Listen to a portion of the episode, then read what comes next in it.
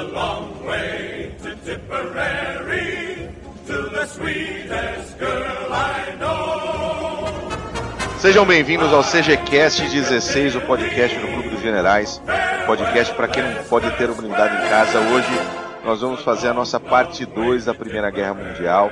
Vamos falar de fronte ocidental, aquele pau que comeu ali entre França e Alemanha durante os quatro anos de guerra.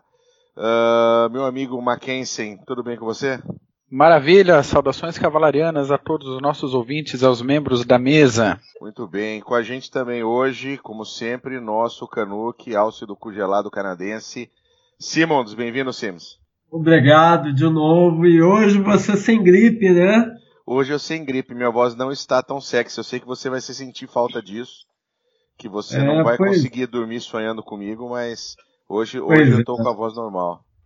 Uhum. O Império Britânico sempre faz essa merda, né? É, às vezes luta lá no, nos Estados Unidos, aí às vezes os Estados Unidos invadem a gente, aí quando a gente pede para socorro, você tá ocupado na Índia, né? Aí a gente tem que se virar, tacar fogo em Washington, aí depois vocês dizem que foram vocês, mas é sempre assim. Né? Ah, cara, é normal, porra. Você ah, tem que se virar, cara. Filho, a gente tem que mandar se virar, cara. A gente leva a civilização, entendeu? A gente leva a liberdade, tem que se virar. Peperoni. Não, peperoni é da Itália, não, não, não mistura, não mistura, não mistura. Ô Mac, você podia dar, por favor, a capivara, a ficha corrida do nosso convidado de hoje? Sim, senhor. Nosso convidado de hoje é o nosso membro que já participou do CGCast 11 sobre a Guerra dos 100 Anos, nosso Jim Gavin. Sandro Teixeira Moita, seu nome de humano, possui graduação em História pela Universidade Federal Fluminense. Meu nome de humano é ótimo. Chega, chega, porra. Vai dar o látice do sujeito? Ah, não, vou, porra. Vou. Especialização ah, em História aí Militar virou, Brasileira. Aí virou transação. Corta essa merda. Vambora. Ambos Universidade Federal do Estado do Rio de Janeiro, professor da Escola de Comando Estado-Maior do Exército, onde Puta trabalha na divisão de preparação e seleção, tutoria de história, orientando os alunos nas disciplinas de História, História Militar e Estratégia. Ele ministra regularmente as aulas do curso do Comando Estado-Maior sobre Pensamento Militar, Cultura e História Estratégica, prestando consultoria a diversas operações do Exército Brasileiro e do Ministério da Defesa ele é membro fundador do Grupo de Estudos de História Militar do Centro de Estudos Interdisciplinares da Antiguidade da Universidade Federal Fluminense. Ele é sócio honorário do Instituto de Geografia e História Militar do Brasil. Cursa atualmente os cursos ministrados no programa Parceria pela Paz da Organização do Tratado do Atlântico Norte, com ênfase nos temas de estratégia, operações militares, guerra irregular, contra-terrorismo, integração regional, operações de estabilização e pacificação. Atualmente ele cursa seu doutorado no programa de pós-graduação em Ciências Militares na Escola de Comando Estado-Maior do Exército, sendo membro da primeira turma civil desta instituição. Bem-vindo, Gavi. Uma honra mais uma vez estar aqui falando com vocês. Um grande abraço a todos aqueles que forem nos ouvir. E é isso aí, vamos lá debastar essa primeira ano na guerra. Muito bem, muito bem, Jim. Bem-vindo. Vamos começar falando um pouquinho. A gente terminou falando um pouco sobre Franz Ferdinand, sobre a sua, seu assassinato, sobre a mobilização. Você quer tomar a partir daí, Simons? É, falar claro. de novo, mobilização, assassinato claro. e o caralho? Sim, senhora. Então, Matt Fischer, meu querido, o que aconteceu? Mataram, mataram o coitadinho do Francisco Ferdinando. Ele tá lá, ele e a esposa morto dentro da carruagem. E... Bem, e, recapitulando, a, a mão negra, ela dá, ela, ela faz o ataque contra o, o Francisco Ferdinando, né? E isso foi visto como algo banal pelos impérios europeus até então. O problema é que os alemães não levaram, levaram mais tarde e isso complicou essa história um pouco mais tarde, né? É, os ingleses acreditavam que tratava-se de mais um capítulo do, do, da, do Império Dual. Os russos, desde que não, não implicassem com a Sérvia, achou aquilo Bem, como a gente tinha visto, é, matar famílias reais nunca foi algo tão, é, digamos, nunca foi algo sacrossanto, sempre, sempre aconteceu naquela região. Comum, comum. Comum, comum. comum. Não, então, no caso russo ainda podia então considerar que o cara era fraco e sem ideal se ele morreu de tiro. Né? Então você teve a questão do, do, do... Depois ficou complicada é, a situação em relação ao, ao, ultimato que os austríacos deram aos sérvios. Aí sim, a partir desse ultimato, que todas as nações começaram a perceber que aquela crise iria é, escalonar. Mas o que, o que suspeitava-se até então era que o ultimato que os austríacos deram aos sérvios foi tão pornográfico, foi tão pornográfico que nenhuma é, república ou reino civilizado iria sujeitar aquilo. Só que a Sérvia se sujeitou. A Sérvia estava vendo que não tinha como fugir da, da responsabilidade em relação ao assassinato da família austríaca. E isso pôs os planos alemães a pique. Então, os alemães compreenderam o seguinte, que através de uma mobilização já é, é, confirmada russa, uma mobilização já programada, isso sim seria uma situação para ativar a aliança que ela teria com os austríacos, pois os alemães esperaram o Poincaré ele ir até Moscou por conta dessa mobilização e no meio do caminho resolveram declarar guerra aos russos, dizendo lá, os franceses estavam com os russos confabulando tá, contra a Alemanha é, enquanto estava estourando a mobilização. Então eles esperaram, no meio da viagem do Poincaré, no meio do caminho, declarar guerra à Rússia e à França. Pois isso começou a ativar não só a, a Alemanha em relação à Áustria, isso começou a ativar também os protocolos de guerra que o Reino Unido tinha em relação à Rússia e à França. Com isso, todo mundo começou a declarar guerra contra todo mundo, é claro. E, e só para deixar bem claro, o, o Churchill, é, sobre semana passada, aquela brincadeira da grande família, hoje a gente vai resolver de, de dar não só o Augustinho como o Império Austro-Húngaro, como da grande família o resto, né? tem, Lineu, tem, tem cabe um parênteses Lineu, aí. O Lineu, um é claro, aí. o Lineu seria o Reino Unido, né? Quem tem que organizar e cuidar de tudo. A Bebel é a Rússia. A Bebel seria a Rússia. A Dona Nenê seria a França, é claro. A França seria a dona Nenê, querendo apaziguar tudo. E a Alemanha? Alemanha é o Beisola, porque vocês sabem, né? Beisola quer comer a dona Nenê de qualquer jeito. Então, tá aí. E o Agostinho, Império austro a Itália cabeleireira. Bem, a Itália. A Itália é qualquer coisa, né?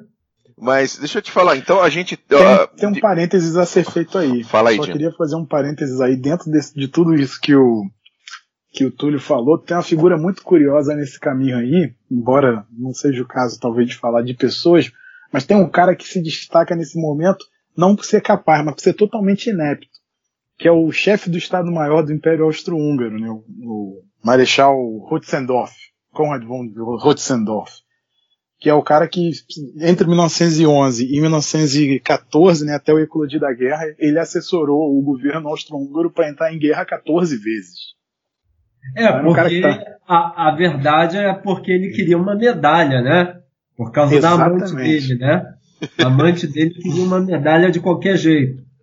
Exatamente. E aí o que acontece, é, é, só o, o, que fez muitas vezes o governo não ouvir é que ele tinha um especial tato, né? Ele tinha o péssimo hábito de chegar pro primeiro-ministro e bater na mesa do primeiro-ministro, né? É. Como se ele tivesse essa moral, né?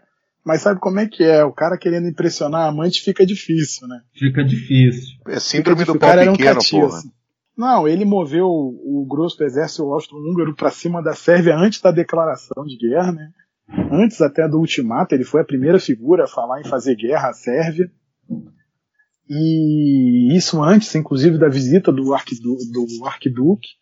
E aí, além disso, quando ele moveu as tropas para a Sérvia, ele esqueceu que tinha um cara chamado Rússia no meio da equação, né? E aí depois ele teve que lidar com os russos de uma maneira fantástica, né? Porque ele acabou virando um anexo do Estado-Maior alemão, né? Um anexo do esforço de guerra alemão, né? E além do mais, ele teve a presunção de querer coordenar o esforço alemão com o dele, né? Como se ele fosse alguém muito hábil, né? Demorou muito tempo uh, uh, entre, mudando só um pouquinho, voltando um pouquinho para o fronte ocidental, demorou muito tempo entre essa, uh, essa declaração de guerra e, e, efetivamente as movimentações em si, invasão da Bélgica, invasão de Luxemburgo pelos alemães? Demorou. Demorou. Não foi tão fácil, não foi tão, não foi tão é, rápido a, o ataque entre um e o outro, não. Porque tudo teve que ser alinhado, tudo teve que ser bem é, executado. Afinal, a gente tinha. Há um mito que percorre a Primeira Guerra Mundial é, do tal do plano Schlieffen, né? Que o plano Schlieffen uhum. era um plano metódico, que era um plano, era um plano executivo, que ele funcionaria como relógio. Pois bem, ele não, Primeiro que ele não é plano. Ele é um, um, um, um bando de anotações, tá? De um plano de 1871, tá? Quando a, a Alemanha trava uma guerra com a França. Então eles têm um plano Schlieffen, é, é, eles acham que é um plano, mas não é um plano.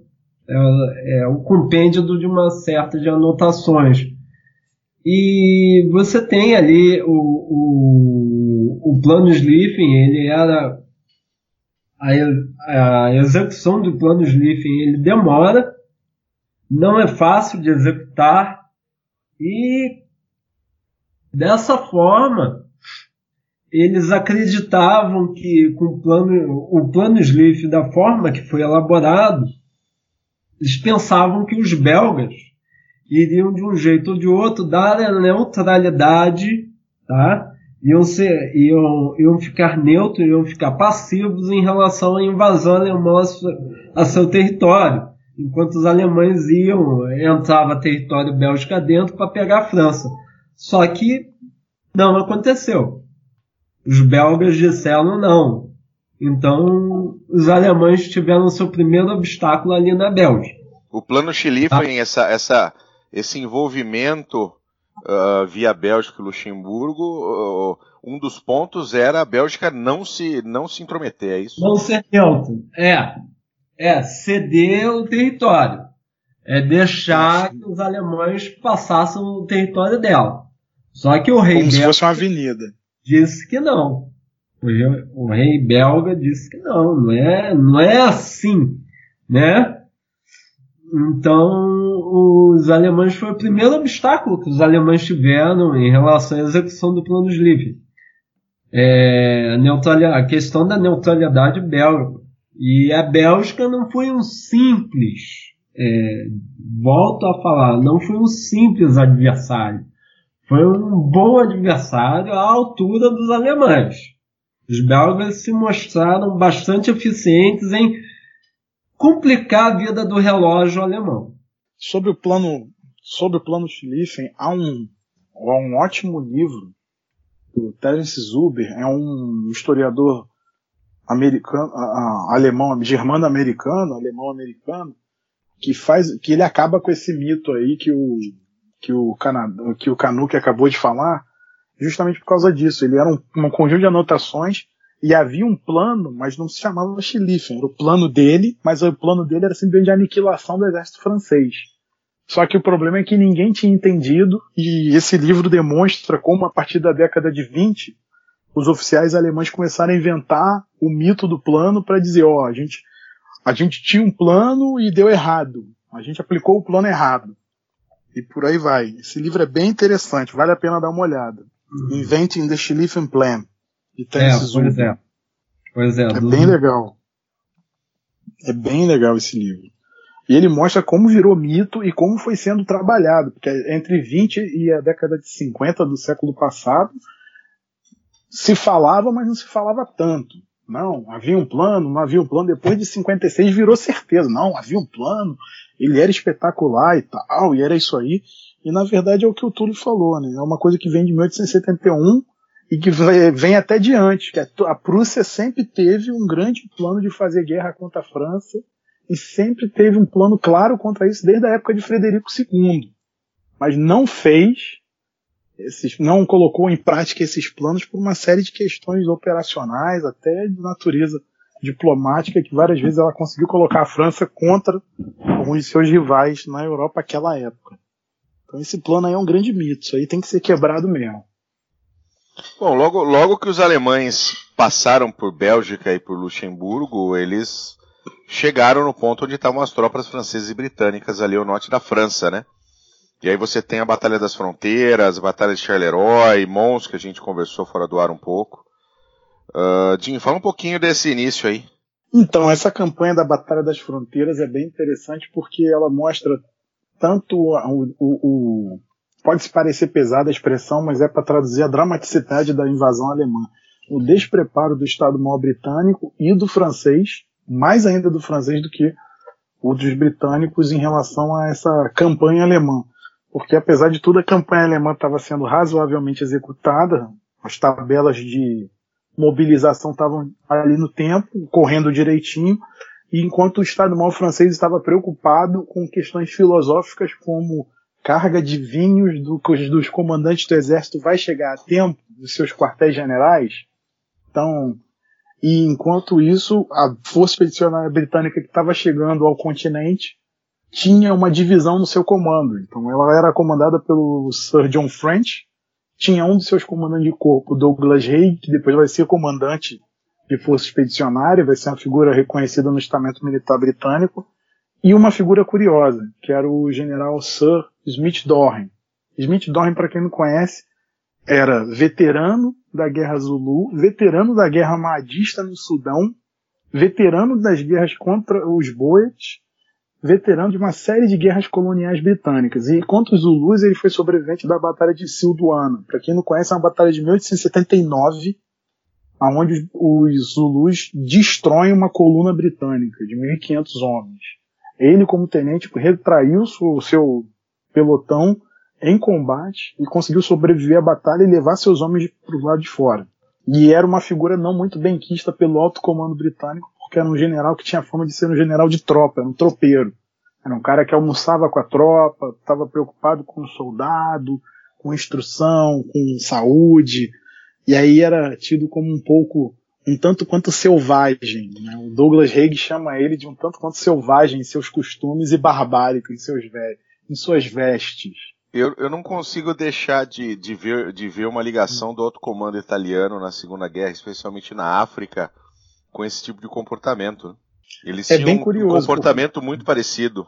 Sim, e o, o, o, John, o John French não gostava do Smith Dorn. Não gostava de maneira alguma né, e havia um problema ali pessoal grave, e isso influenciava na condução das operações. Então, na Batalha de Mons, que a gente falou fora do ar, o, o Smith Dorn está comandando duas divisões britânicas, recebe todo, recebe os ataques do primeiro exército alemão, do von Kluck, Alexander von Kluck, e que inclusive vai ser o exército que mais vai se aproximar de Paris, né, já na campanha do Marne, e o, o Smith Dorn com duas divisões segura um exército alemão por um, volta de mais ou menos uma semana.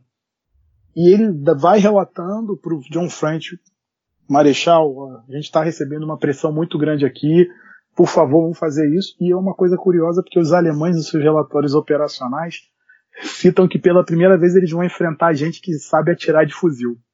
Olha que coisa curiosa. Porque os alemães não se surpreenderam em receber saraivadas rápidas de fuzil altamente precisas. Então era uma coisa bem interessante de se notar, né? Os, os relatórios do Von E aí dizendo que provavelmente eram tropas de elite francesas e depois é que eles vão detectar que é, já são as tropas britânicas.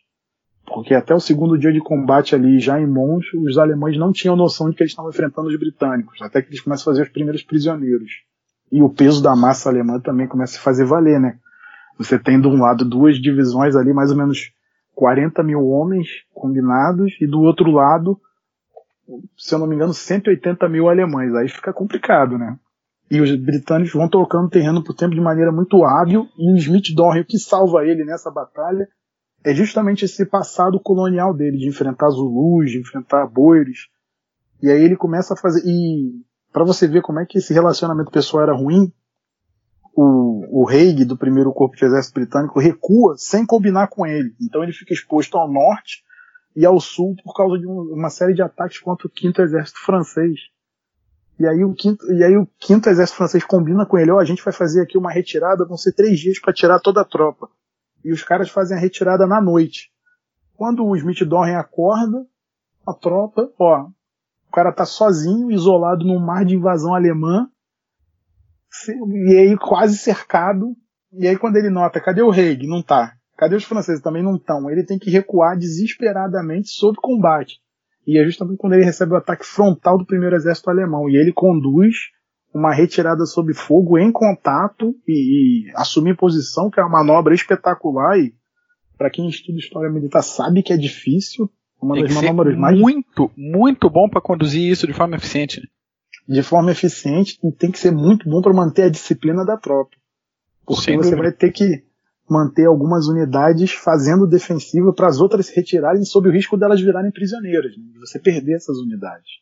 É, quem ele fica para trás para cobrir é quase suicida. Né? É, e os alemães elogiaram em alguns relatórios a, a, tenacidade dos britânicos que ficam cobrindo a retirada, quando eles percebem que eles estão atacando uma força em retirada, eles só vão perceber depois que a retirada começa. Uns dois dias depois que a retirada britânica começa para uma linha mais consolidada ao sul. Então essa batalha é bem interessante, bem curiosa, porque a Best sai da sua posição original e acaba perdendo até contato com algumas que a princípio eles iam ter contato com tropas belgas e não tem. Não tem, só ficam, ficam no meio de um mar de tropas francesas ali. É bem curioso isso. E há, inclusive, o Smith Dorren ele acaba quase causando uma crise diplomática porque ele coloca no relatório operacional que as tropas francesas não estavam ligando para os belgas. De maneira alguma, a preocupação deles era a França. Para eles, os belgas eram quase que uma avenida mesmo. Então é, é bem curioso isso e é, e até injusto, porque, bem como o Túlio falou, se a gente for estudar os belgas na primeira, os belgas foram uma força de combate espetacularmente eficaz. Digo que em alguns momentos eles até foram superiores aos alemães, porque eles não deixaram os alemães chegar a Antuérpia. Né? Eles fizeram uma linha defensiva, os alemães tentaram, tentaram e não passaram. Não passaram, várias vezes. É bem curioso isso. Isso também tem um pouco a ver com aquela velha história do reforcem a direita, né? Em cima dos belgas. É, ali também, essa questão de reforçar a direita também é uma coisa muito para tentar quebrar a ideia de uma força expedicionária britânica. Né? Forçar uma força expedicionária britânica a ficar de costas para o mar, o que faria com que ela se retirasse, porque não é de hoje que a gente sabe que uma força expedicionária britânica de costas para o mar ela acaba sempre sendo salva pela Marinha Real. Isso ah. aí a gente tem mais ou menos só uns 300 anos de história militar para ver. Até o Wellington fez isso na Espanha, quando ele viu que estava sendo isolado perto de Barcelona, ele usou aquele poderoso ativo britânico chamado Marinha Real e se retirou tranquilamente para atacar em outro lugar. Então é, os alemães estavam jogando um pouco com isso também. Agora a ideia alemã, só que o grande problema alemão era o chefe de Estado Maior. O chefe de Estado Maior alemão, o Moltke o jovem, né, e o Falkenhayn, os dois não tinham, que vai ser o sucessor do, do Moltke o Jovem, os dois não tinham entendido o conceito do Schlieffen, que era de aniquilação do exército francês, destruir o exército francês tal como o Moltke o Velho tinha feito na Guerra Franco-Prussiana, rápido. Bater rápido o exército francês, bater rápido a França. Né? E aí já tinha até a memória de 1871, que o pessoal deixa um pouco de lado, mas os alemães tiveram muito maior desgaste na ocupação de regiões da França enquanto não se resolvia o conflito do que efetivamente no combate ao exército francês. Né? E isso gerou um problema ali rural né, da, de muitos franceses ali do norte com a Alemanha muito grande, muito grande. Tanto que o Moltke tem uma carta do Moltke que o Moltke fala que ele está lutando contra uma nação de mentirosos. Então, se é para lutar contra uma nação de mentirosos, é para lutar até o fim. E aí quem segura o Moltke e boa parte da tropa alemã nessa franco-prussiana e que vai influenciar depois os procedimentos alemães na primeira ona é o Bismarck, né? Só que na primeira a gente não tinha o Bismarck, né? Então acabou tendo aquelas medidas retaliatórias contra a população, acabou tendo um certo desapego à população, um distrato à população muito grande que custou caro, né? Custou bem caro sim, isso aí. Sim. E... e serviu para propaganda aliada. É, é importante, o Churchill, é, é, falar o seguinte, que se você de um lado tem o plano Schlieffen alemão, você do outro tem o plano 17 francês, né? O plano 17 francês é aquele plano que fala assim, olha, é, tudo bem, a Alemanha declara guerra contra mim e os belgas estão segurando o pepino, mas a primeira coisa que eu tenho que tomar é a minha honra, ou seja, Alsácia-Lorena. Né?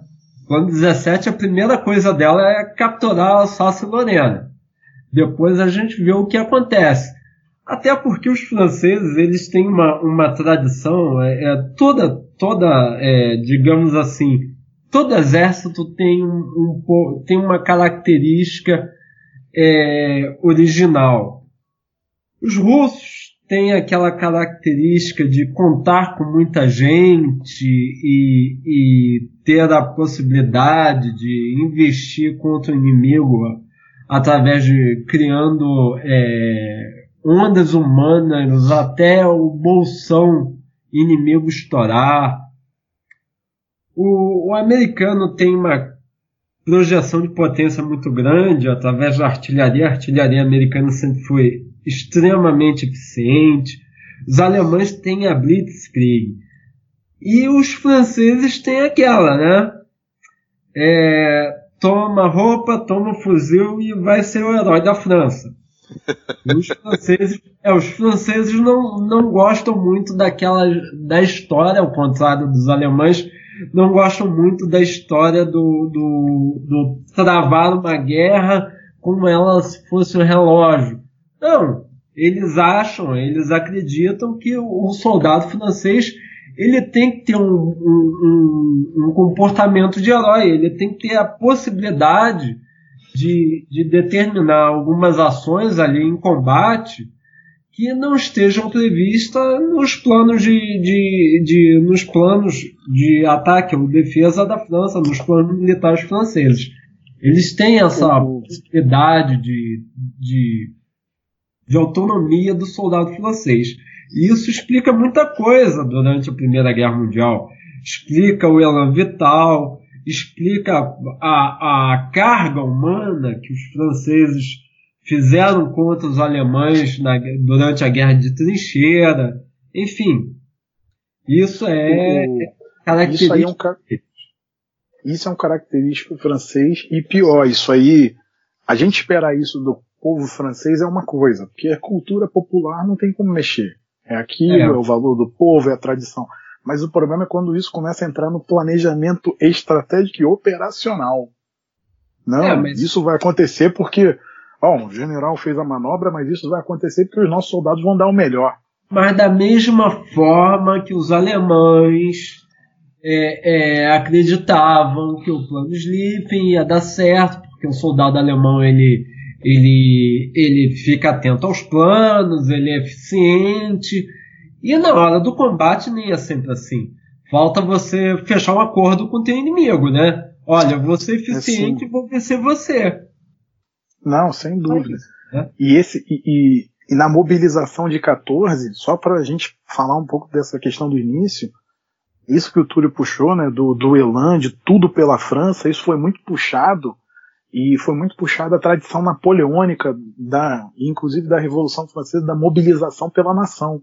Então uhum. tudo podia, tudo ocorria, tudo deveria ser feito, porque a nação corria risco, os alemães estavam chegando, e o fato de os alemães terem empurrado os franceses muito rápido na Batalha das Fronteiras, né, em Charleroi, em, em batido os britânicos em Mons, embora os britânicos tivessem feito tudo ali de acordo e não tivessem perdido muita gente, o, o, a propaganda francesa desse momento é muito terrível, porque ela começou a fazer o que? Ela começou a, a mostrar pra gente uma característica que vai ser interessante para a gente ver ao longo da guerra. O exército francês começou a se seccionar.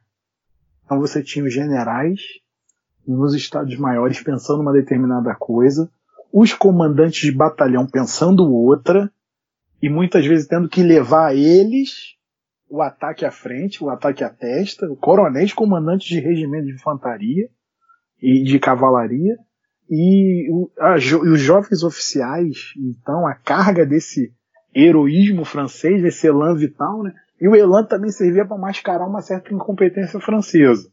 Isso é muito importante de ser dito, porque na mobilização, a, a, enquanto os alemães tinham nos, nas suas sessões de Estado-Maior oficiais responsáveis, inclusive pelo cara que vai manejar o trem, ó, ele sabe que esse trem sai de Frankfurt para determinada área às 11 e 03 Esse trem tem que ser requisitado para levar X divisões.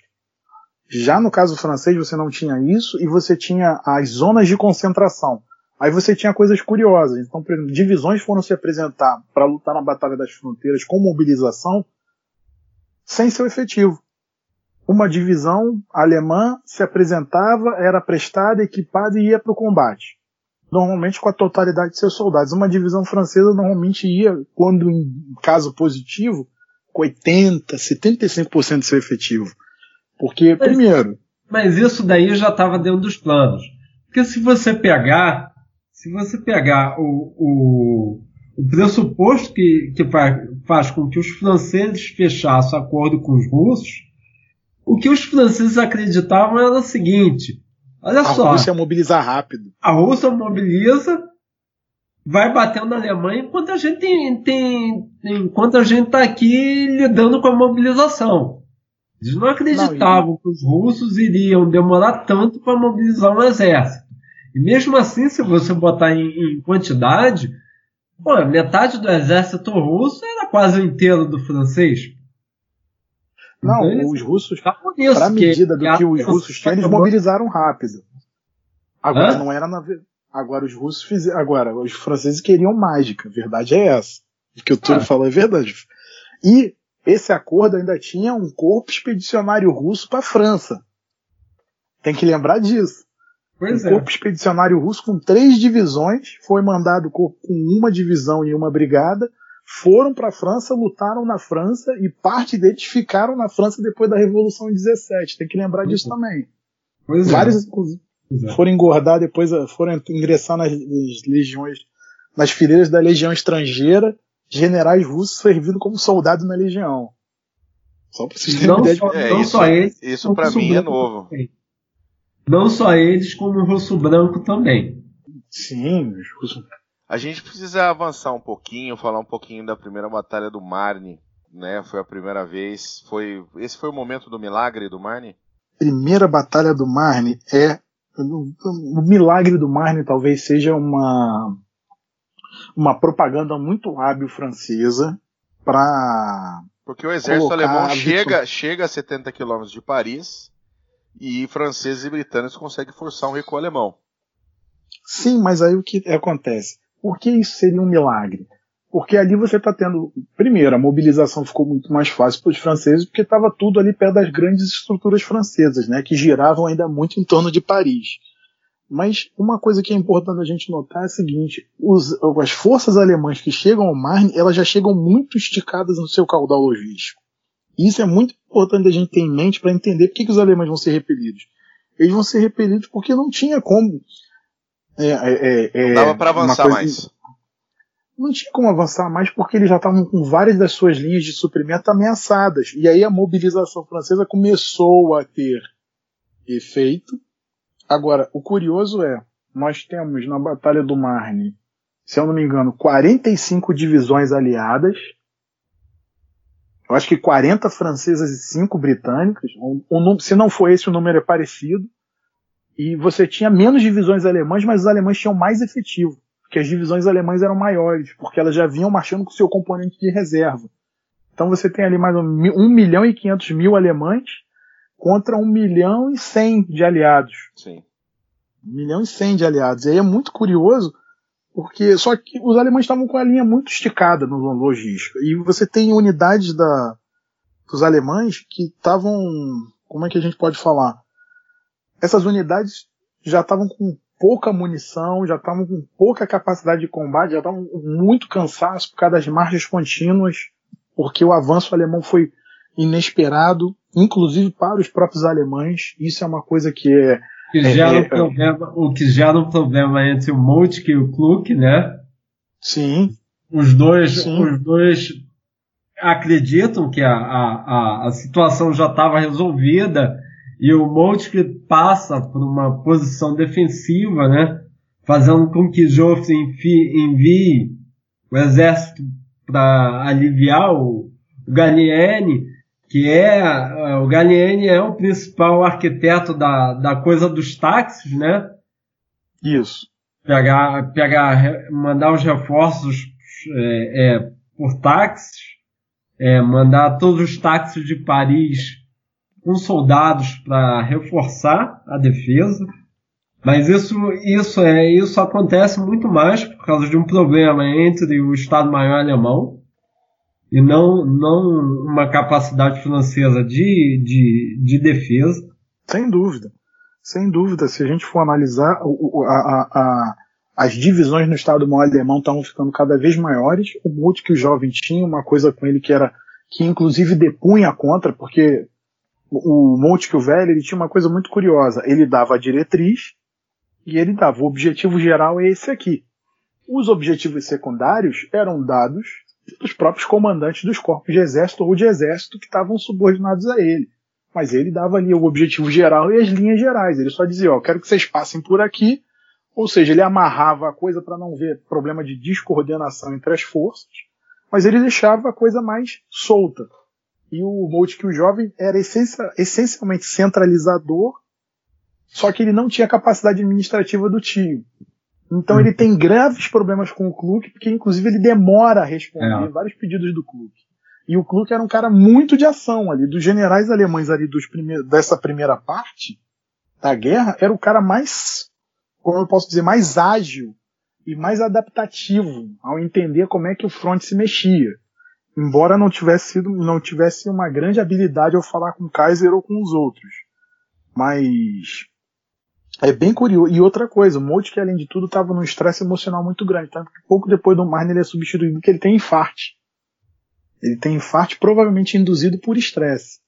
É pelo que a gente tem dos relatos que é falar das reuniões que ele tinha, aí ele vai ser substituído por um cara que tem menor capacidade ainda do que ele, que é o Falkenhayn. E aí vai ficar difícil para os alemães. E essa batalha, e, e, e ali é curioso, porque os alemães vão passar por Verdun, não vão se deter em Verdun, naturalmente, e nesse combate para o Marne, você vai ver tanto uma facilidade francesa de mobilizar, porque eles têm um encurtamento da frente, fica mais fácil.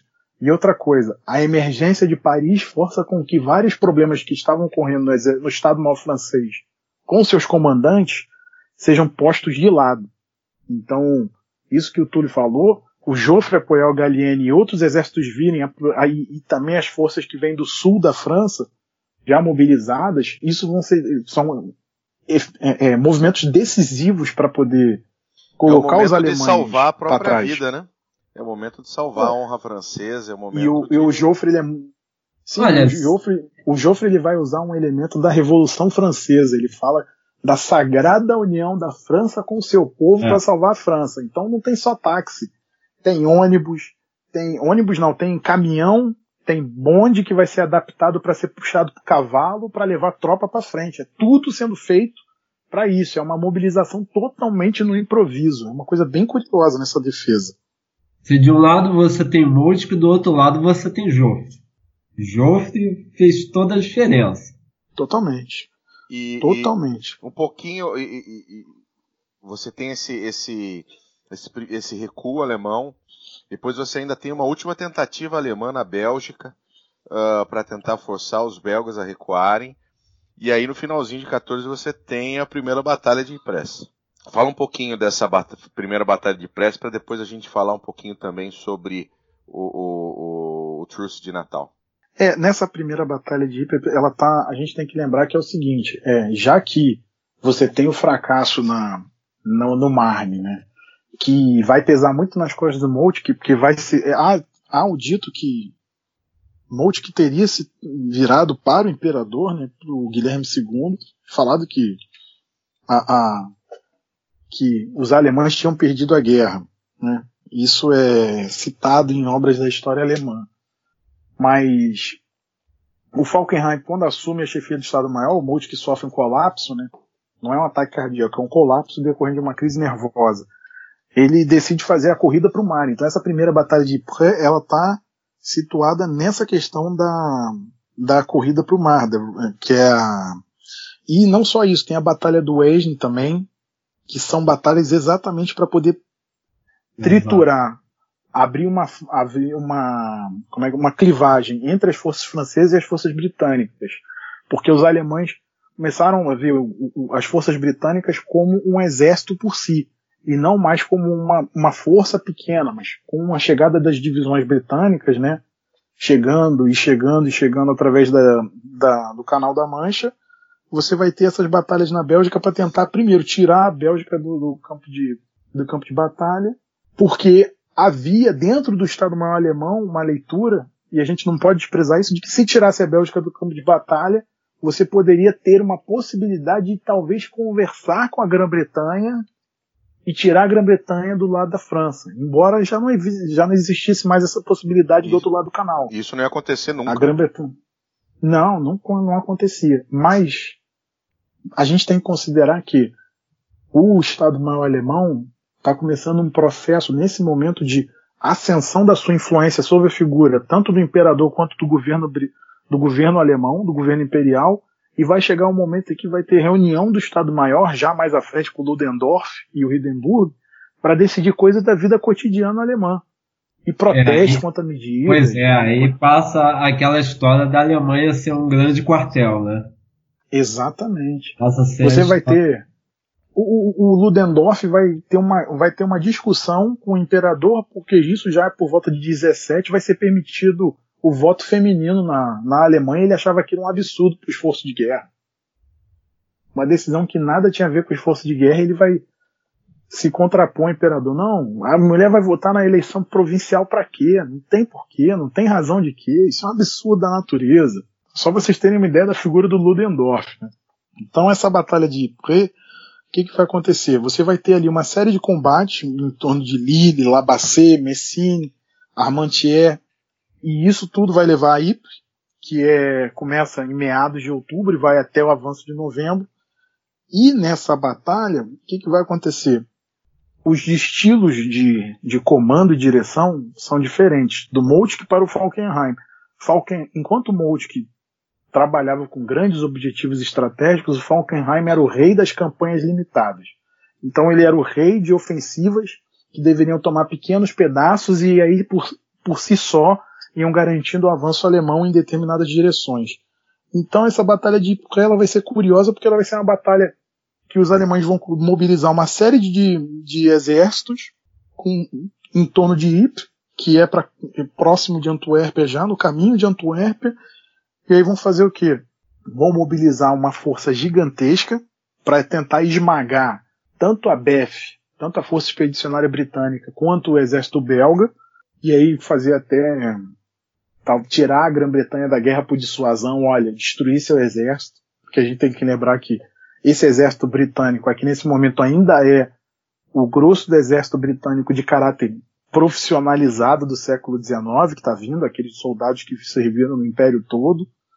E aqui a gente vai ver o fim desse exército, porque o, o, os corpos britânicos, para poder manter a defensiva contra os alemães, vão se envolver numa atrição, numa fricção sem tamanho, porque os alemães vão jogar nessa batalha um peso enorme, eles vão jogar um efetivo. Aí eu peço perdão a vocês, porque eu estou aqui puxando os dados de cabeça, mas se eu não me engano, é, é um efetivo de 4, 4 milhões e meio, ou até superior, até 5 milhões de homens.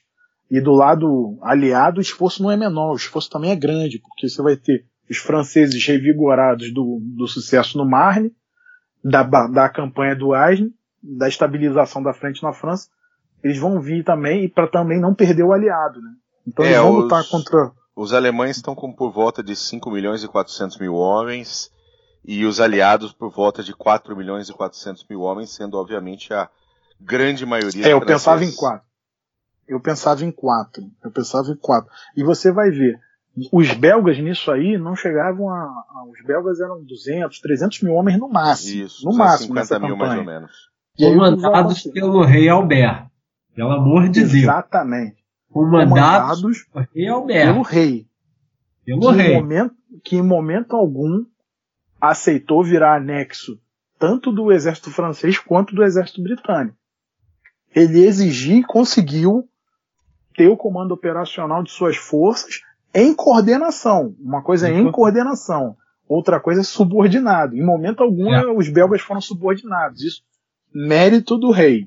Mérito dessa figura, que é uma figura que, inclusive, é importante para a gente do Brasil. Embora é. a gente não saiba. Mas mais à frente a gente fala da ligação dele com o Brasil. É. Mas essa, essa batalha de Ypres vai ser famosa porque o que vai acontecer? Pela primeira vez, a gente vai ter um bom uso de artilharia por parte dos aliados. Até esse momento na guerra, quem tinha dominado a batalha da artilharia tinham sido os alemães. E aí, uhum. como os aliados já sabiam por onde o esforço alemão viria, eles conseguiram garantir uma grande concentração de artilharia e souberam usar essa artilharia de maneira eficaz para anular essa superioridade numérica alemã. Não Aliás, só fazendo. É, só um adendo aí. Essa guerra, a primeira guerra, é a guerra da defensiva, né? A guerra da, onde a capacidade defensiva ela estava muito mais puxada do que ofensiva. A artilharia dominava a primeira guerra. Então é diferente das outras. É por isso que ela vai demandar uma carnificina tão grande, é por isso que ela vai demandar uma série de medidas como a, a, a, as trincheiras. É porque a, maior, maior desenvolvimento que você teve de revolução militar foi exatamente na artilharia. Foi o maior desenvolvimento nos anos. E não no ataque. O ataque ele ficou algo em torno da metralhadora parado. Já a artilharia desenvolveu, e o, o mais engraçado que eu acho disso tudo, Sandro, é que os comandantes aliados, os comandantes ocidentais, eles não leram bem a Guerra de Secessão norte-americana, né?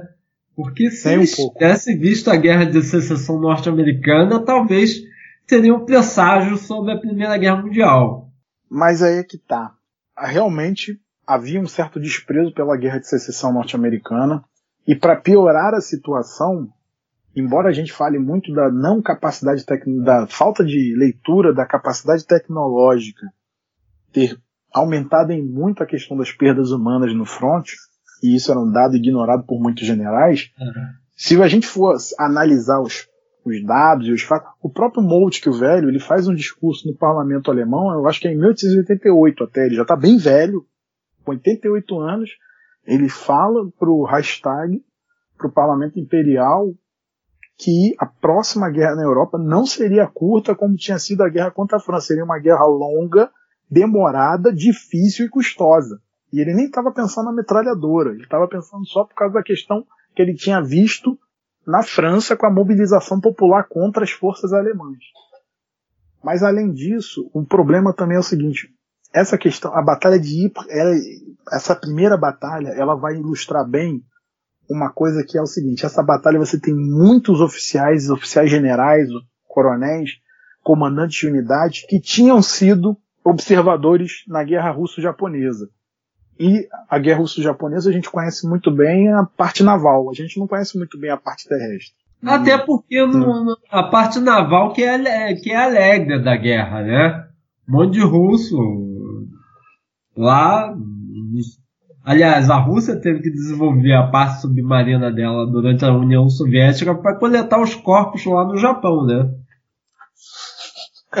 Não, essa força naval russa, essa força naval russa, né? É, ela poderia ser ela poderia ser chamada a força naval russa que sai do Báltico, dá a volta em meio mundo para chegar no Japão e levar um couro. Ela poderia ser uma versão do início do século XX naval de Dedé e o Comando Maluco. Pois é. Mas, pois é. Porque foi um comando maluco. Foi um comando maluco.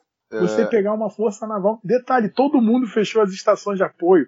Eu acho que ela só podia abastecer nas estações de apoio da Itália do, pelo mundo. A França e a Grã-Bretanha fecharam as estações. Então os russos tinham que comprar. Chegaram em algum momento tendo que comprar carvão para poder manter os navios se movendo e comprar comida, porque a comida acabou. Foi um uhum. pavoroso ficou, eu vou dizer até que do jeito que os japoneses pegaram a esquadra russa, ficou barato, porque quatro cruzadores russos sobreviveram, ficou barato. Ficou barato. E, e a gente ainda vai falar de Tsushima no CGCast.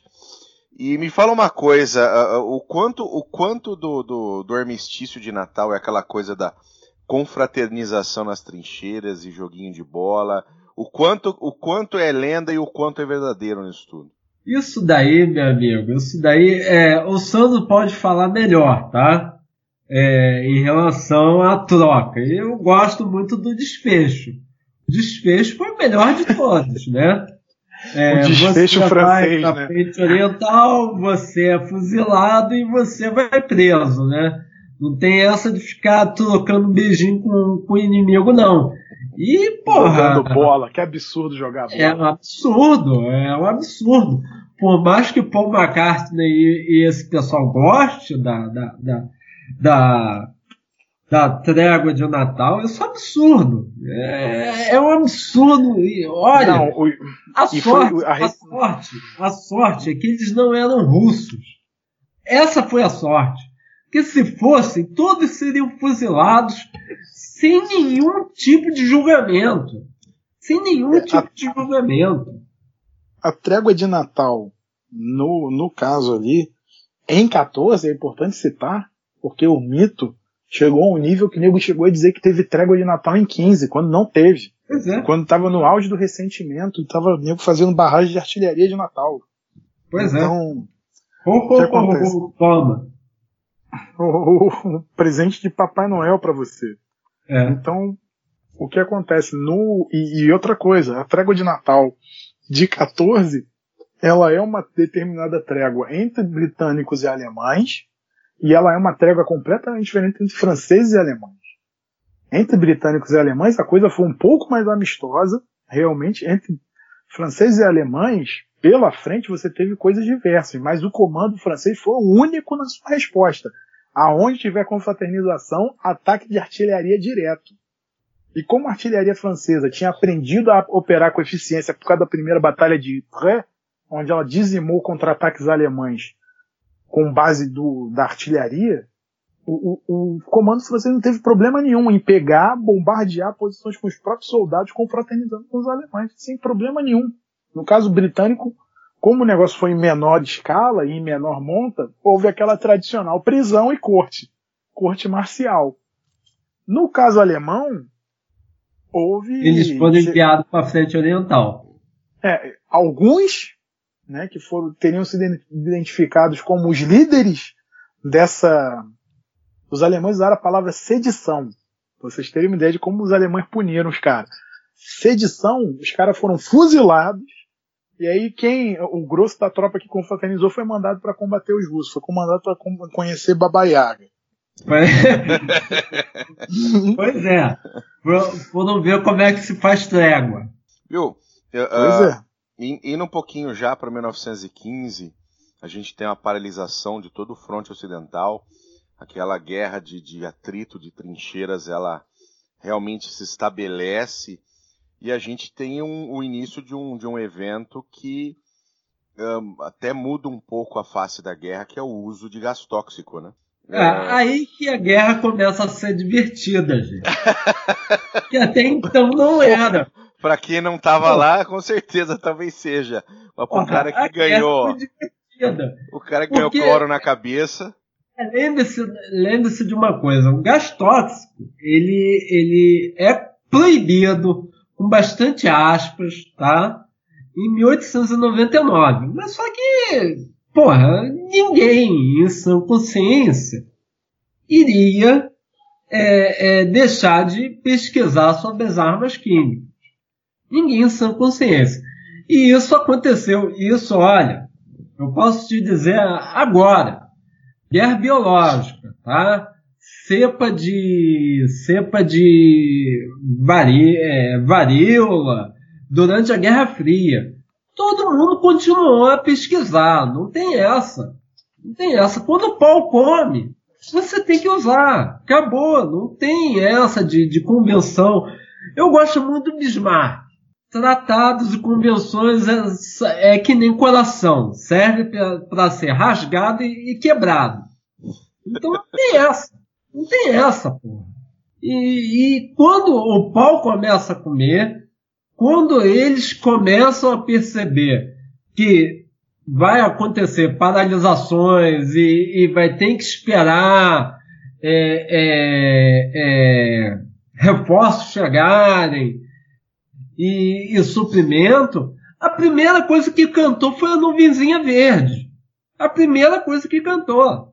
E aí você vê as inúmeras barbaridades aconteceram é, em relação às contas medidas. Os franceses foram a melhor de todas. Os franceses pegaram falar para os seus soldados: olha, se você mijar no pano e respirar sua urina, o gás não te pega. Ou seja, o cara tinha que na hora, na hora, no momento do ataque, no meio da batalha, tentar mijar no pano e respirar o próprio mijo, é isso? Respirar o próprio mijo. A focinheira de porco, ela só chega quando os aliados têm contato com a máscara alemã. Os alemães já estavam preparados para o uso do gás tóxico. Entendeu? Aí sim todo mundo teve acesso a essa tecnologia que foi a focinheira de porco. Aliás, não foi a única tecnologia roubada. Não foi a única tecnologia roubada. Porque o, se os aliados tiveram acesso à focinheira de porco agora, os alemães devolverão a, a moeda. Quando o primeiro avião for abatido, eles perceberem que metralhadoras podem ser acopladas no avião, tá? Que, que não é só observação, né? Não é, é só um elemento de observação. Não, não. Pior, não é isso. Há como sincronizar o tilintar da metralhadora com as pás das aéreas. Então, os alemães vão, vão devolvendo a mesma moeda, vão roubar a mesma tecnologia. Tá certo? Mas aí, meu amigo, foi aquela. Na Batalha de Preis, a 16 Divisão Irlandesa, aquele povinho, sabe? Povinho do subúrbio aí do Império Britânico. Então, foram eles primeiro a sentirem o gás a, a sentir o pulmão descongestionar graças aos remédios alemão. Nessa questão, é importante a gente citar que que acontece? A gente tem que olhar para a frente ocidental e essa estabilização, eu, eu acredito que essa estabilização se dá em, volta, em torno de três coisas. O fracasso em resolver o impasse que vai se revelando, a própria batalha de Ypres que a gente falou agora é um grande impasse, ninguém ganha, ninguém ganha, ninguém conquista seus objetivos, com elevadas perdas. O, a questão logística também, porque a gente tem pela primeira vez estourar o uso de mais de milhão de projetis de artilharia, tanto dos dois lados, e isso acabou com os estoques. E o que acontece? Uma terceira coisa que até alguns autores colocam e eu acabo por endossar. De acordo com esses autores, né, e, e continuando nisso, a gente vê que é, é, se a gente for perceber, né, toda essa tecnologia, todo esse aparato defensivo é essencialmente uma guerra de sítio sem dever nada a um sítio de castelo medieval. Só que em, uma escala muito maior e muito pior por causa da, do componente tecnológico, né? A gente tem artilharia pesada, tem até um livro bem interessante da daquela editora eh, holandesa universitária, Brill, que saiu há pouco tempo, acho que é 2014 ou 15, que se chama King of Battle, que é um estudo da, da artilharia na Primeira Guerra Mundial. É um livro que vale muito a pena conhecer, porque a primeira, o, como o Túlio já disse, a Primeira Guerra Mundial é a guerra da defensiva. É a guerra e, da... e seguindo nessa linha, é a guerra da artilharia. A É. gente vai ter, a partir de 1915 e 1916, concentrações de artilharia absurdas. Na Coisa Batalha de Messina, com a segunda, né? a não. Já muda. A segunda já muda, mas isso vai ficar pesadamente na mente dos russos, né?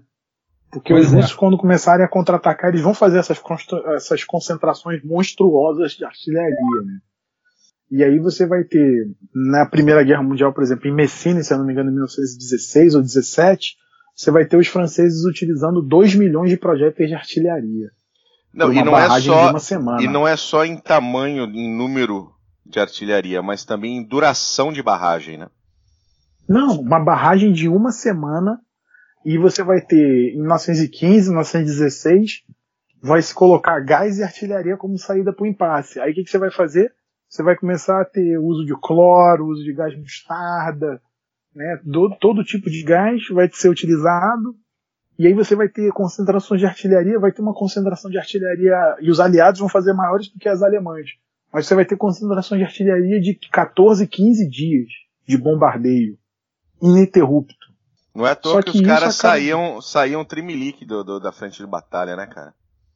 Você É, tem alguns vídeos vai de com- recuperação pós-guerra de soldados. Os caras estão tremendo 24 horas por dia. Não, sim, é, e, e até o estresse de combate, que a gente hoje chama de síndrome de transtorno de estresse pós-traumático, né? vai- na, na Primeira Guerra Mundial vai ter um nome muito simples, Shell Shock. Né? A- a- que é basicamente esse espírito do cara abalado, né? É, mas é aí, mas aí, mas aí nada com uma boa, um bom remédio de Patton para resolver a situação, né? Tapa na cara. Dá um tapa na cara do sujeito que resolve, porra. Eu você tá em guerra. Você não tá no, no, no- caminhando no parque domingo de, domingo de manhã, porra. Dá um tapa. Porra. É, era um pouco pior que isso, hein, Canuck? Não, não, não. Desculpa aí, mas, porra, sinceridade, sinceridade ao extremo. Olha, situação pós-traumática, isso tudo, isso é coisa moderna, negão. Isso é coisa moderna pra, pra psiquiatra, psicólogo ganhar dinheiro. Ah, dá uma porrada no sujeito e resolve, caralho. Ah, porra, que merda é essa? Ele acordou de gole hoje, tio. Sem dúvida, ele acordou bem de Gaulle, sem dúvida. Porra. Mas o que acontece? É, Esse shell shock que a gente conhece da Primeira Guerra Mundial, é uma coisa bem da Primeira Guerra Mundial, que vai ser. que você não vai ver muito em outros momentos, por quê? Porque tanto essa sensação de ter a terra abalada por causa desses bombardeios contínuos, né?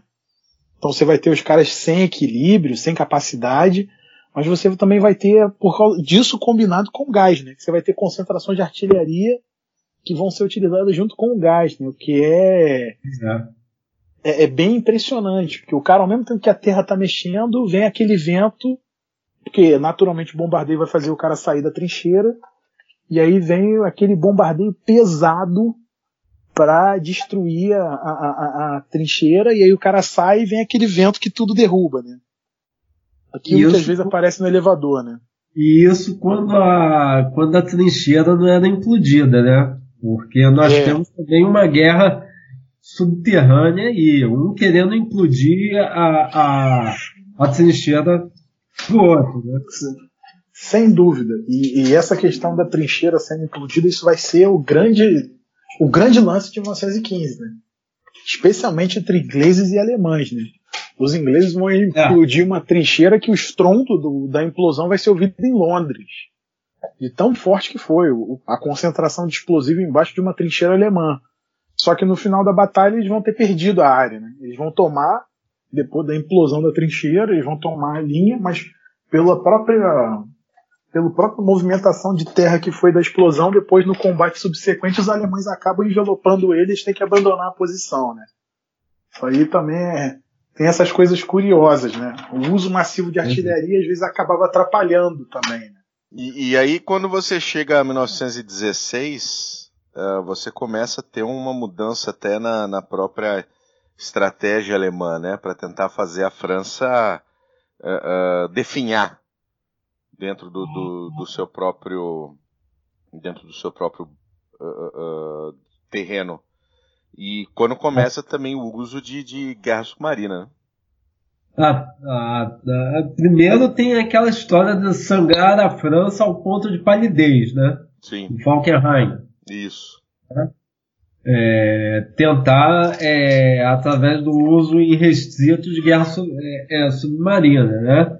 E o mais interessante é qual é o nome do principal, do principal herói da guerra submarina alemã. É um cara que tem um sobrenome, né, se eu não me engano, um sobrenome francês. Eu estudei essa semana, eu vou procurar o nome dele. Calma aí. Também é muita informação, caralho. E o que acontece é que você vai ter 1915, antes da gente chegar em 16 também, é só importante colocar esse ponto. A gente vai ter um pesado uso de gás, especialmente gás cloro, só que eles não vão ser suficientes para a, a, a, a romper o impasse. Peraí, um minuto. Eu achei. É Arnaud de Lapierre. Olha o nome do alemão. Bem alemão, né? Notável Arnaud de Lapierre. Bem alemão. 100% alemão. 100% alemão. Deve ser alemão da Alsácia-Lorena. É, vai ver se lá tem uma, tem uma estátua para ele, vai? vai ver. Arnaud de Lapierre. É, é, nosso herói Arnaud de Lapierre, vai ver. Se bobear a família dele nem existe mais no mapa. Putz, a, a, a gente vai entrar em 16 com inovações na guerra química, né? Vai se deixar de usar gás cloro para se usar fogênio. Fogênio. E e também mostarda. Vamos começar a ter os primeiros experimentos com mostarda que são muito mais letais. Só que tanto fogênio quanto mostarda vão ter um efeito colateral terrível, porque são gases que acabam também, são muito densos e acabam ficando na terra. Então, você inutilizava a trincheira adversária que você tinha que tomar.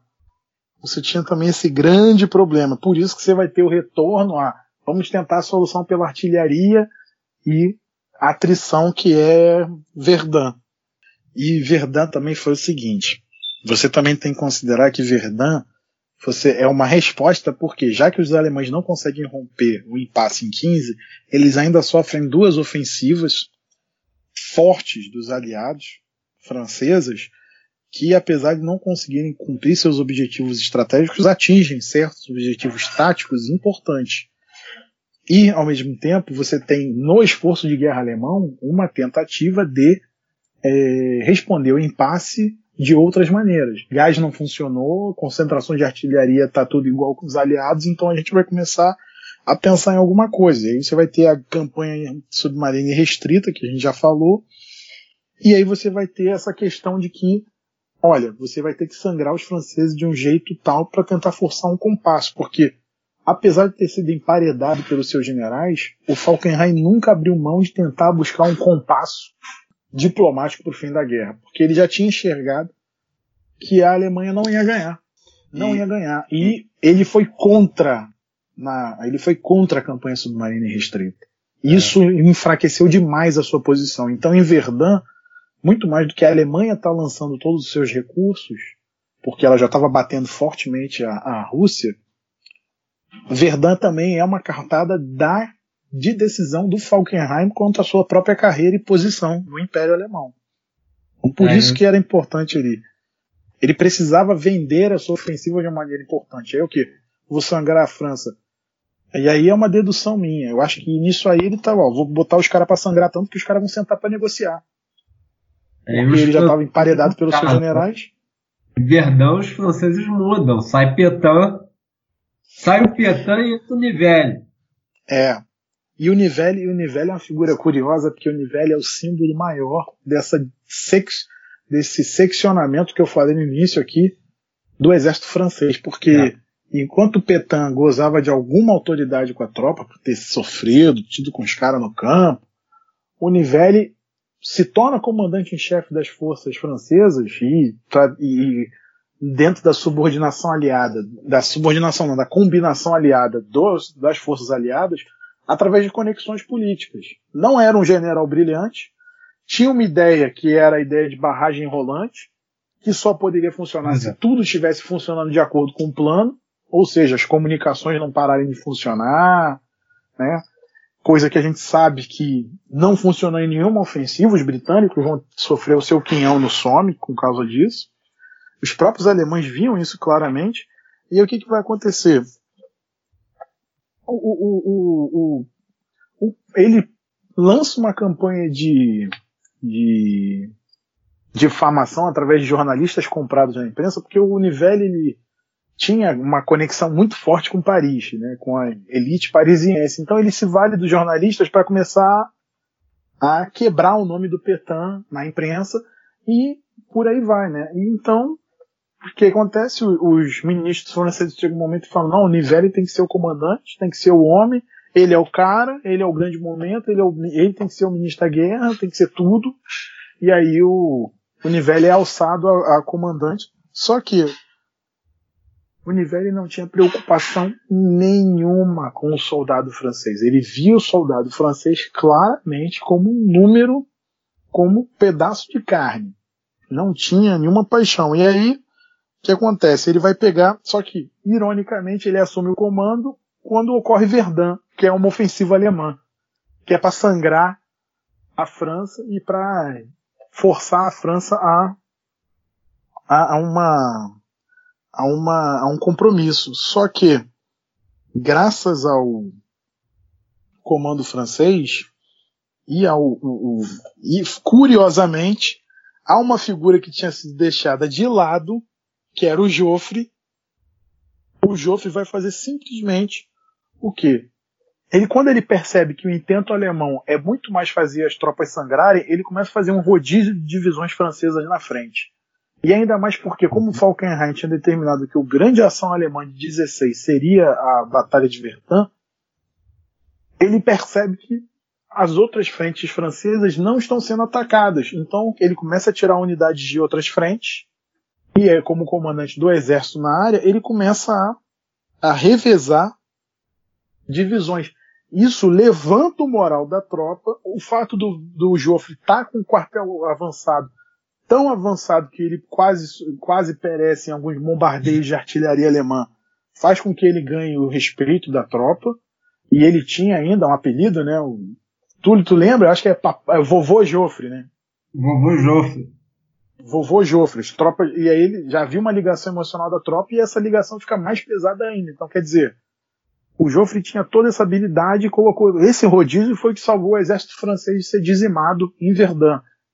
Já o exército alemão sofreu pesadamente. Né? Pesadamente. Não, foi uma batalha que durou 10 meses praticamente. Todo o ano Sim, por isso que eu estou falando. O, o, o grande esforço alemão é Verdun em 16. E esse esforço vai parar porque, primeiro, os próprios generais alemães vão começar a ver que Verdun não tem resultado, por causa das pesadas perdas que eles sofrem. Verdun, pela primeira vez, a artilharia francesa vai começar a derrubar a artilharia alemã. Isso vai pesar, isso vai ser muito importante no raciocínio estratégico dos generais alemães. Eles vão dizer: olha, nosso chefe de Estado-Maior está nos conduzindo para uma para uma coisa que não está nos levando a um bom destino, a um bom caminho. E para piorar a situação, os, os, russos vão lançar a ofensiva Brusilov, que é uma ofensiva pouco conhecida, mas que é uma ofensiva que também vai ter, vai causar para os alemães elevadas perdas humanas. Naturalmente que vai morrer mais russo, né? É de lei esse palco, né? Mas isso vai ser bem curioso e bem interessante de se perceber, né? Eles vão ter pesadas perdas. E aí Verdão vai ser parada, né? ser paralisada. Né? Paralisada. E além disso, também você tem uma série de insucessos austro-húngaros que vão fazer com que o exército alemão tenha que cada vez mais cuidar do exército austro-húngaro, que daqui a pouco o exército austro-húngaro se torna um exército de campanha alemão, né? Sim, o, próprio, o próprio imperador da Áustria-Hungria já queria fazer uma, uma paz à parte com os aliados. Sim. Sem dúvida. É, o Carlos, o Carlos já queria fazer uma paz à parte com os aliados. Isso não era, não era escondido de ninguém. O que faz o Carlos ir para é, é, continuar na guerra é a entrada da, da, da Ferrari, né? É a entrada da Titiolina e a entrada da Itália. Pois é, e aí você. E o que acontece? Verdun também, Churchill, vai ter uma característica que a gente pouco leva em conta quando estuda a Primeira Guerra Mundial: inteligência. A ofensiva começa em, em fevereiro, 20, 20 e pouco de fevereiro. Isso se eu não me engano, a inteligência britânica consegue os dados que os alemães vão atacar Verdun em dezembro do ano anterior, em dezembro de 15. Porque o, como o Falkenhayn decidiu que era a diretiva, né, a de grande diretiva alemã do ano, então o que acontece? Tudo é movido para Verdun. Artilharia, meios logísticos, apoio, forças de reserva. E nisso, naturalmente, a questão vai sendo plotada e os franceses que a primeiro momento não acreditavam nisso tanto que tinham tirado a artilharia pesada de Verdun, depois eles vão trazer de volta essa artilharia pesada. E aí o que acontece? Verdun é uma série de. Era uma, era uma região histórica, tinha uma série de fortificações do século XVI, algumas, o grosso do século XVII, do grande arquiteto militar, do grande engenheiro militar francês, que era o Vauban, Sebastião Lois de Vauban, e tinha um parque ecológico, um, que a gente chamaria hoje de parque né, ecológico, não é bem parque, é uma floresta, que era um dos últimos resquícios de mata nativa francesa, que era a área de caça, então quer dizer, estava ligado muito fortemente à cultura francesa. É, e aí, é. quando. Isso tinha um peso muito grande para os franceses. Os alemães jogaram com a cultura francesa contra os franceses, só que eles não contavam que do outro lado tinha o vovô Joffre, né, comandando as tropas ali, somente ali. E isso valeu muito a pena, porque com esse rodízio que ele fez, o que acontece é que o Nivelle ficou meio rendido, né? Foi um caso em que a gente tinha o comando de um exército agindo muitas vezes melhor do que o próprio comando total das forças. E aí você vai ter uma série de fases. E o que acontece? É muito curioso, porque apesar de ser uma batalha de 10 meses, como você colocou, a batalha vai ficar pesada é, é a partir de julho, porque os alemães veem que estão no impasse e vão começar a forçar. E aí, ao mesmo tempo, tem a própria pressão francesa, a própria pressão francesa para que os britânicos, que já estavam com um efetivo considerável na França, mais de milhões de homens, lancem a sua ofensiva, que vai ser o Somme. E aí o Somme vai ser aquele chafurde que a gente vê. Agora, o curioso é que Verdun, em parte, foi salva pela Batalha do Somme, porque quando os alemães começam a perceber a movimentação inglesa, né, eles, opa, opa, vai ter alguma movimentação aqui. Tiram boa parte da sua artilharia da, da, da área, e aí vão fazer com que a questão vão fazer com que a questão vá ser, vá ser mudada como é que eu posso dizer? E a artilharia alemã diminua, o que vai ser decisivo nessa fase da batalha onde você vai ter o grosso das mortes. A gente tem que lembrar, Verdão é uma batalha que tem mais de um milhão de mortes. Pois é. Eu acho que são é mais de um milhão de mortos. São, Olha, em 2000, em 2000 já se falava em 714 mil. Tá? Só de mortos. É. Só de mortos. Mas o mais, mas o mais interessante de Verdun também é que é uma ofensiva lançada pelo príncipe, né? Príncipe Wilhelm, príncipe Guilherme. Isso. O destemido, né? E o cara se ferra. Não tem essa de príncipe, não. Não, e, e o que acontece? Você está tendo projetos bancados pela União Europeia hoje para fazer arqueologia, para achar os, para achar os restos. Então a gente está com esse número só crescendo. Então tem estimativas e, e, a, e, e esses projetos estão fazendo com que os números de baixo da Primeira Guerra Mundial tenham crescido muito. Então, por exemplo, antigamente a gente falava que a Batalha do Marne tinha matado 85 mil soldados, dos dois lados. Né? O grosso de alemães e um pouco de franceses. E hoje a gente já chegou, por causa dessa arqueologia de combate e de achamento de restos, nós já chegamos em 300 mil homens. Inclusive porque eles estão cruzando os dados Porque uma coisa que a gente está vendo é que muitas das batalhas da Primeira Guerra Mundial, quando a gente vai ver o relatório de baixas, né, a gente vai ver assim num livro, se simplesmente se deixou de lado os relatórios sanitários, tanto de Grã-Bretanha, França, Estados Unidos, Canadá e Alemanha, até para mascarar um pouco o número de baixas frente à opinião pública. Então, é claro, a opinião pública é ela que empurra a guerra. É, exatamente. É ela que empurra a guerra. Especialmente na França e nos Estados Unidos, isso aí não teve igual. Não teve igual. Isso aí é, e, e, é 16, um paralelo. e 16 marca também a, a, o aumento do estrangulamento da economia alemã. Né? Você tem os bloqueios navais ingleses, você tem a Jutlândia, que apesar de toda a discussão, quem ganhou, quem não ganhou, a, a, a High Fleet alemã acaba internada nos portos e não se ouve mais falar dela até o fim da guerra e você começa a ter uma, uma deterioração da, da, da, da, economia alemã nesse ponto, que vai levar depois a um empurrão para o fim da guerra. É, mas é, é, é, esse negócio todo, é, a gente tem, tem que pesar um pouco, né? Quando você está falando de democracia, tá? Qualquer, digamos, a opinião pública tem a capacidade de empurrar o país para a guerra como para tirar. Nesse caso, da Alemanha, não estamos falando de, de, uma democracia. Estamos falando de uma, é, de uma aberração em que, na, no auge da guerra, os militares acham que a Alemanha é um grande quartel-general. Ou seja, qualquer sofrimento do povo não é nada. Então não é levado em consideração. Entendeu?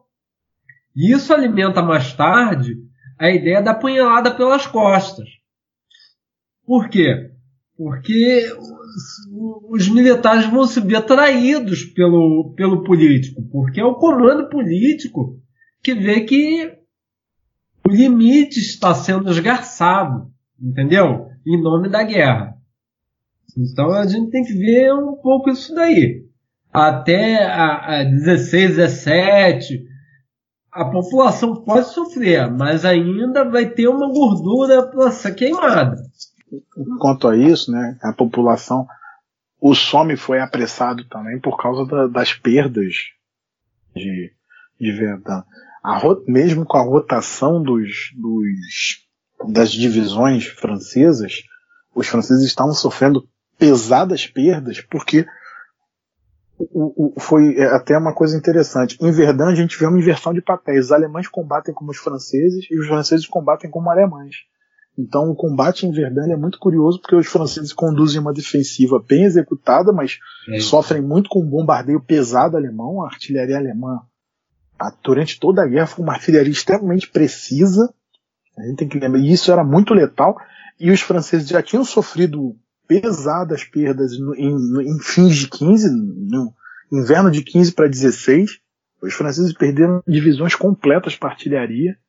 E aí o Falkenhayn começou a falar, vou fazer em Verdun, porque com artilharia eu aniquilo os franceses, porque já que eu tenho inferioridade material frente aos aliados, eu vou usar a artilharia como recurso.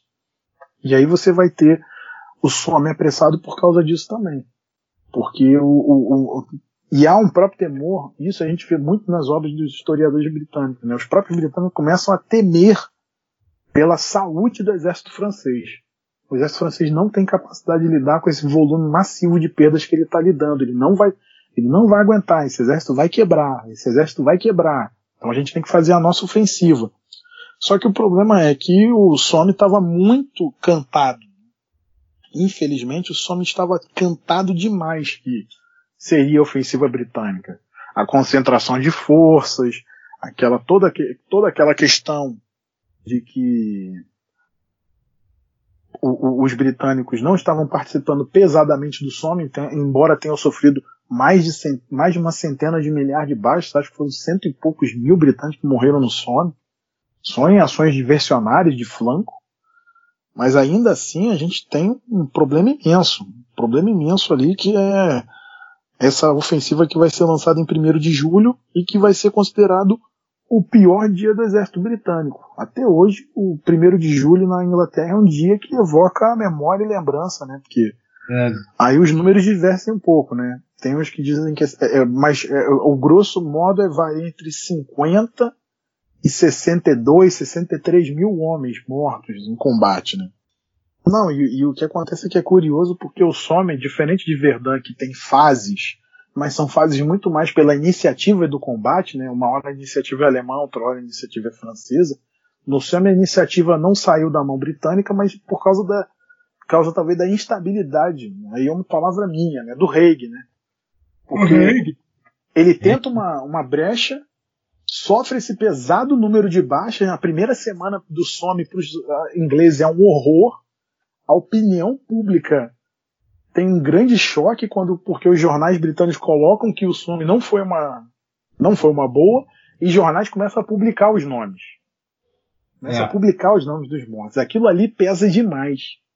Então os, os britânicos começaram a ter um gosto do que os franceses estavam vendo há dois anos. É. Há dois anos. Então, o, o, o, maior problema da artilharia britânica nesse momento era que a, a, a artilharia britânica, diferente de todo mundo, era movida através de central de tiro, né? Os britânicos não tinham autonomia, a, as baterias de artilharia não tinham autonomia, todas elas eram centralizadas. Que é uma coisa bem forte, tradicional dos ingleses. Os ingleses, mesmo, mesmo com esse aprendizado ruim, eles continuam a perseguir, a, a, a fazer, a realizar a bateria através de central de tiro, central única de tiro. Coisa que mais tarde, na Guerra dos Seis Dias com os egípcios, os egípcios vão fazer a mesma coisa. Os israelenses vão aproveitar exatamente por causa disso. Não, só isso, né? Tem as, as absurdidades que os egípcios fizeram também, né? Aí nós vamos citar, né? Tipo, chegar e parar o T-72 e, e, abrir os filtros do T-72 em pleno deserto, né? Ah, Só porque eles tinham aprendido isso com o manual, mas o manual tinha sido traduzido de uma unidade blindada soviética que servia na Sibéria.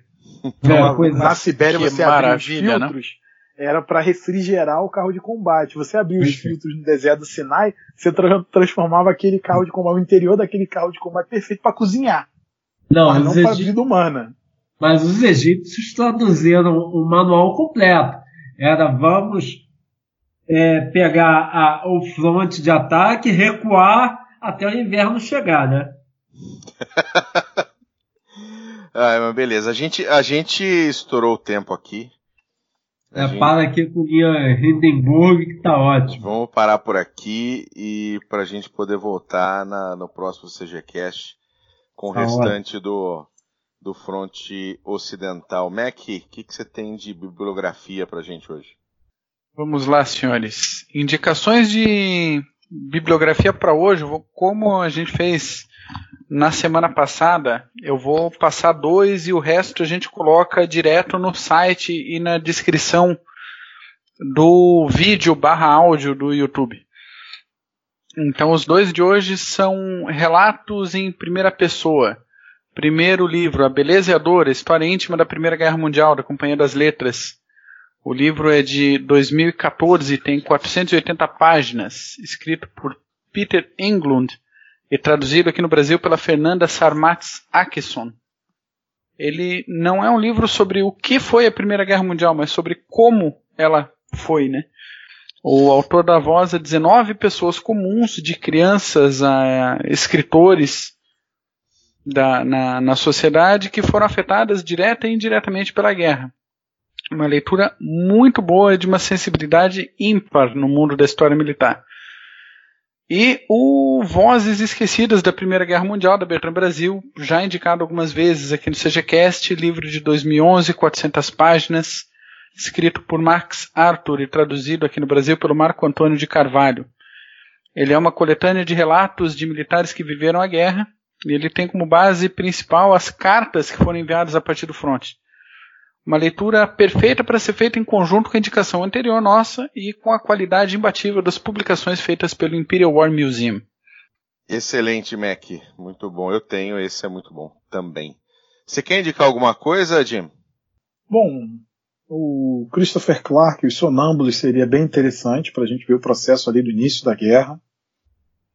O livro do Michael Howard, A Primeira Guerra Mundial, que saiu no Brasil pela LPIM, edição de bolso, um guia muito bom e pequeno, conciso, para quem quer saber sobre a Primeira Guerra Mundial. O outro, que é a história ilustrada da Primeira Guerra Mundial do John Keegan, saiu pelo, acho que, de Ouro ou Record. E aí alguns livros em inglês talvez sejam interessantes. O de Terence Zuber, Inventing the Schlieffen Plan, que ele vai falar da questão do planejamento operacional militar alemão de 1871 até o início da guerra, até 1914 ou 15, salvo engano. O King of Battle, que é da Abril, da Abril inglesa, é, holandesa, perdão, e é um estudo sobre artilharia da Primeira Guerra Mundial. Tem também sobre a Primeira Guerra Mundial tem um livro de Robert Doherty, um historiador militar americano, chamado Pyrrhic Victory: French Military and Operations, French Strategy and Operations in World War I. Esse livro é muito bom para entender a divisão político-militar francesa, como isso influiu na guerra para o bem e especialmente para o mal. É bem interessante para você ver o planejamento por dentro ali. É, e para fechar, se eu não me engano, da Elizabeth Greenhalgh, Accidental Allies, Britain and France in World War I, que ela fala do, do planejamento político estratégico da aliança entre a Grã-Bretanha e a França e a relação curiosa que havia entre os dois. Para fechar, é, tem uma tem uma piada que eu li num livro do J.F.C. Fuller, que vocês já devem ter conhecido, ele saiu no Brasil com um livro chamado A Conduta da Guerra, que é um general do exército britânico, um clássico, né, que esse é A Conduta da Guerra, é um clássico, e ele serviu na Primeira Guerra Mundial como coronel britânico adido ao Estado-Maior francês. E ele gostava de cantar, contar uma anedota que ele tinha aprendido com os franceses. Havia um, um general, havia um coronel chamado Chambier. Esse coronel Chambier era o coronel de infantaria mais bravo do exército napoleônico. Chambier estava lutando em Waterloo e aí foi ferido por um tiro na cabeça. E aí, quando Napoleão ficou sabendo que o Chambier tinha sido ferido na cabeça com um tiro de né, com um tiro na cabeça ali, meu Deus, o meu melhor coronel mandou o seu cirurgião tratar o Chambier. O cirurgião foi lá, mexeu no Chambier, viu, pô, tiro na cabeça, abriu a cabeça do Chambier, tirou o cérebro, e aí chegou um ajudante de ordens. Meu Deus, meu Deus, aonde está o general Chambier? Aí o coronel se levantou. Não, aqui está o coronel Chambier. Aí ele, meu general, o imperador decidiu promovê-lo por bravura no campo de batalha. Aí o coronel, né, agora promovido a general, levantou e saiu. E aí o cirurgião falou: Mas, general, e o seu cérebro? Aí o general falou: Não, agora eu sou general, não preciso mais dele. Puta merda. Bem, é, é, é, vamos lá. Traduz, traduz bem o espírito dos franceses, essa anedota, com os seus generais. Mas tudo bem. Da minha parte, eu sugiro que leiam com bastante atenção o, o livro do Criveld, é, Supply War, Logistics from Wallenstein to Patton. Excelente bom, livro. Bom, bom, bom, explicar como a guerra é vencida através da logística. Outra referência sobre a Primeira Guerra Mundial que não pode ser deixada de lado nunca é Rio Strachan, que é The First World War to Arms, saiu pela Universidade de Oxford, é excelente, tá? É o Foley, que tem German Strategy to Path to Verdun. Você tem o, o e por último você tem o Ritter, que é o The Smith Plan, a crítica de um mito, a crítica de um mito tá? Saiu pela London.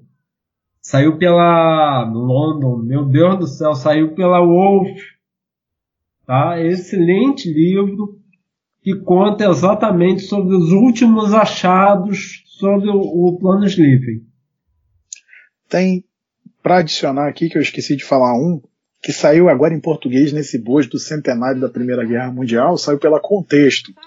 A Primeira Guerra Mundial do Lawrence Sondhaus, que é professor da Universidade do, de, do Texas, da Texas A&M, que tem uma, tem uma faceta militar, né, forma muitos oficiais para as Forças Armadas dos Estados Unidos através do seu programa de oficiais. Então também é um livro muito interessante. Ele é professor de História Estratégica na, nessa universidade.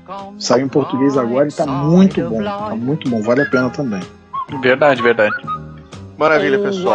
Então a gente fica por aqui e semana que vem a gente vai ter a parte 2 dessa desse fronte ocidental da Primeira Guerra Mundial. Muito obrigado, a gente volta semana que vem. Um abraço, tchau.